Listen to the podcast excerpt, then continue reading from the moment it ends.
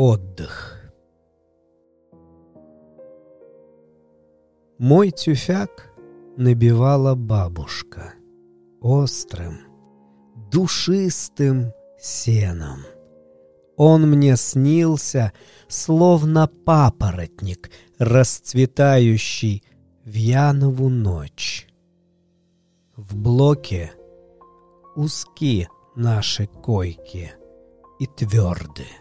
Словно камни Штейнбруха, мы спим по четыре, согнув колени, как в банке консервной.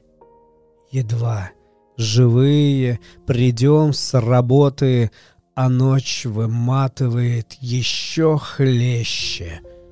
Вдруг во мраке с глухим ударом, как мешок с овсом, на пол валится чье-то тело. Это сбросили мертвого.